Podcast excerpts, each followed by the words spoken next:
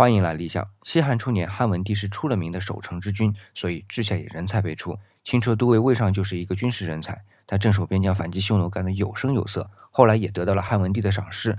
那他为什么这么有能力呢？他在治军方面非常有一套啊，除了军事严明外啊，士兵也非常愿意为他卖命。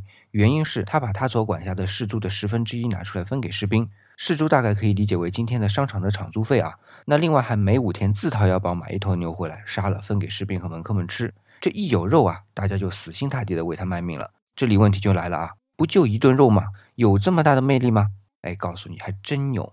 我们华夏民族自从进入到农耕社会啊，肉就离普通老百姓很远了。所以，中国古代绝大多数人都是素食者，这就是为什么今天我们的三高发病率这么高的原因。因为身体机能还没有调整到能够适应大量的肉食，但实际又非常渴望吃肉，所以肉的魅力啊就变得非常大。今天回复吃肉，来一起吃像肉但不是肉的牛肝菌。